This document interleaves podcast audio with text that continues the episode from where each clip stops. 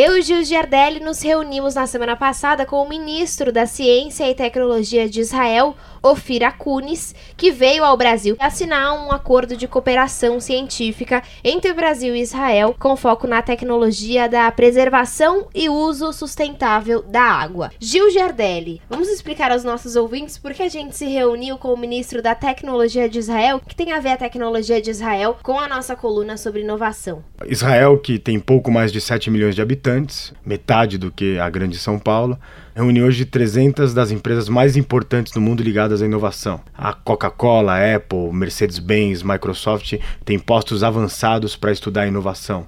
Ali é o local onde nasceu o Waze, o ICQ, o pendrive, o firewall e a dessalinização da água.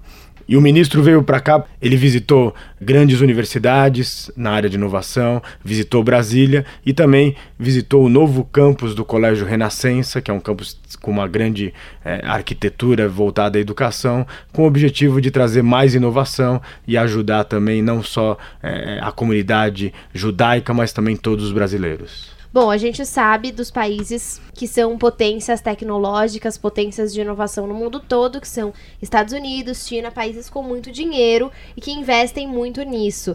E a gente perguntou ao ministro como Israel se tornou uma potência tecnológica. Vamos ouvir a resposta dele, né, Gil? Entre as nações de alta tecnologia, nós somos uma potência. Qual foi a trajetória? Em primeiro lugar, as mentes geniais que vivem em Israel. A ideia de um mercado livre, o apoio do governo e de ministérios como o da ciência e tecnologia e o hub israelense. É a atmosfera, o caminho do sucesso. The, the will to, to success. E Letícia, nós sempre falamos que a inovação, parar para fazer inovação, é algo que praticamente inexistente. Sempre você resolve algo.